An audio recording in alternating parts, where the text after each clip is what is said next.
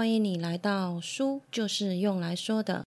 我是绿色的橘子，很高兴可以跟你共度接下来轻松的十分钟。今天我们要接着来说如何改变一个人这一本书。在上一集里面，我们谈完了第一个心理抗拒的障碍，我们今天接着来说第二个必走至真。顾名思义，就是家里面那一把破旧的扫把，但是却真爱如宝。其实当事人本人他是了解的，新技术做出来的扫把在使用上会更省力，而且不会在扫地的时候尘土满天飞。但是他就是不换，改变很难，人容易过度的重视自己拥有的东西和行为。拥有以后就会产生依恋感，时间越久就越舍不得放手。我们会把不肯改变的原因归纳是念旧，但是真的只有这样吗？我们先来想一个问题：当你在全联想要买一瓶鲜奶的时候，你的选择会是什么？通常你的选择应该都是会拿你向来购买的品牌。这种现象称为现况偏差。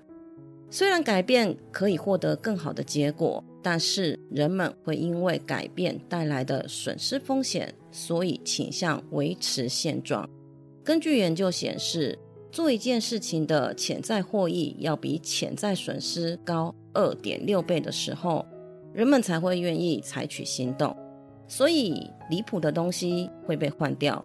但是马马虎虎还行的就会被留在原地，所以新的东西不能只有好一点点，是要好很多很多才行。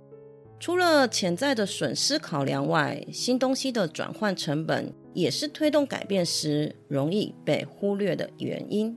简单举个例子来说，换一个商店买东西，你就要重新再找出每一样产品摆放的位置。从安卓手机转换到苹果手机，你就要重新适应界面和软体，所以念旧、规避损失和成本，让必走至真的情节加剧，也让改变雪上加霜。那要怎么样才可以减轻必走至真的情况呢？与其惯性的去说明新的比旧的优秀多少。我们可以改成去说明：假若不采取新的行动，你会损失多少？人会有害怕失去所有物的心理，所以损失更能够引起情感共鸣。你知道老人家最爱的理财方式是什么？是定存。今天你想要说服老人家拿出一部分的钱来投资稳健型基金的时候，不要一直去强调基金的获利率。而是要跟他们说，你这个月目前损失了四千五百元，为什么呢？虽然看起来你的账户余额是增加的，但是和原本的定存绩效相比，即使是守旧型的基金，你也损失了这么多钱了。或许刚开始的时候钱不多，变跟不变的差距不大，但是时间一久，损失的金额越来越多。当这笔损失的金额高达五万块以上，我相信应该没有人还可以坐得住了。把不采取新行动的损失显现出来，让大家知道按兵不动并非没有成本，但是终究还是会有一部分的人，不管你怎么说，他就是不动。这个时候就要更进一步的实行破釜沉舟战术，才能够促成改变了。这个方法在战争的时候出现的几率很高。破釜沉舟的典故也是源自于战时，项羽带领全部的军队渡河后，将渡河的船弄沉，打破煮饭的锅子，烧掉了驻扎的营地，并只带上了三天的干粮，以表示必死的决心。最终打败了秦军，这就是历史上有名的巨鹿之战，直接把那把旧扫把给丢了。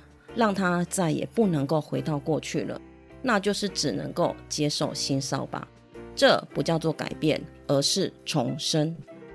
人类一向都被称为是高等生物，那是因为我们的行为没办法用单一个理由去解释。人类行为的背后总有着许多不同的考量。回到刚刚的那一瓶鲜奶，我们的手会伸向一直以来我们选购的品牌的时候，除了必走至真外，还有着另外一个原因，那就是第三个障碍——不确定性。改变永远都会带有着某种程度的不确定性。你不知道这个新品牌的鲜奶你会不会踩雷？你不知道这个新品牌的鲜奶会不会有安全的疑虑？人类都会有规避风险的习惯，所以当不确定性越大，我们会觉得一动不如一静，想说那还是再等一等好了，想说那还是跟以前一样就好了，就好像是按下了暂停键。人们改变的可能性就下降了。那要怎样才能够让人们不要按下暂停键呢？可视性就是不确定感的解药。轻松的体验和评估新事物，进而改变人们的心意，转而支持或执行新事物。所以，想要降低不确定性，要先减少适用的障碍。关于这个适用的障碍，我们分成两个方向来谈。第一个是。在别人压根不知道有你这个事物存在的时候，或者是认定你不是他喜爱的时候，第一步你要做的是要让人家有机会认识你，要让潜在的客户不必做任何的改变就能够尝试，不是等他发现你，而是你要主动站到消费者的面前，这样才能够让更多的人认识你，进一步考虑使用你。近年来，日本的一些百货公司，他们会提供在该百货有设柜的牌子的洗手乳让顾客使用，并且在旁边备注了该洗手乳所在的楼层。台湾很像最近也有一些百货这么做了。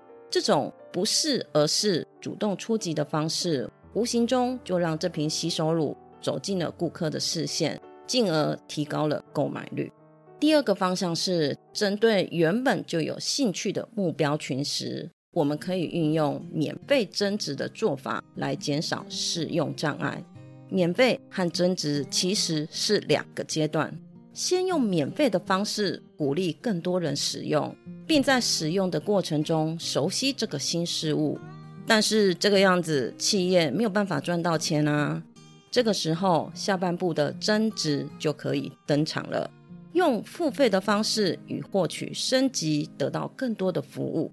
一个新事物，假如一开始就要付费才能使用，相信这样子打退堂鼓的人会很多。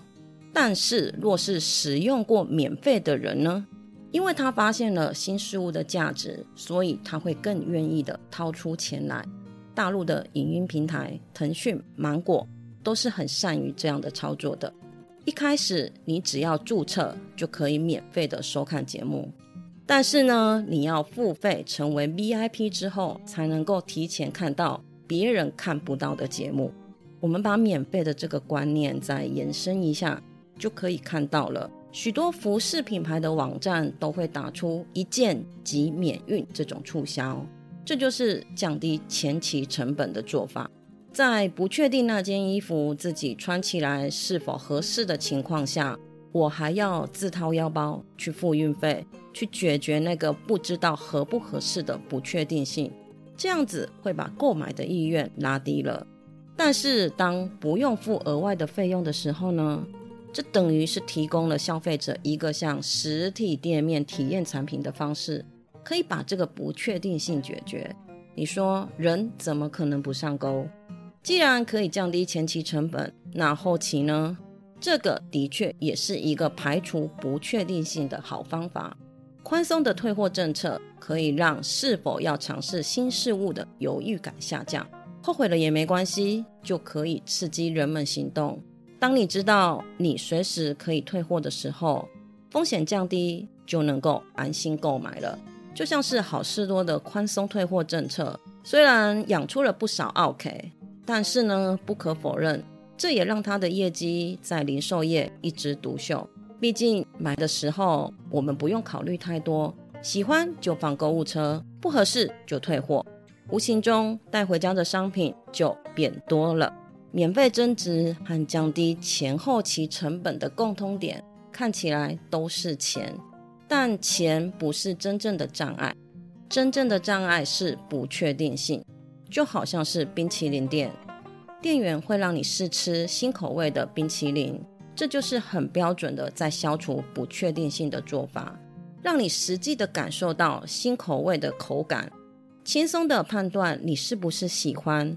不确定性消除了，你就会买单了，新产品的购买率也随之跟着提升了。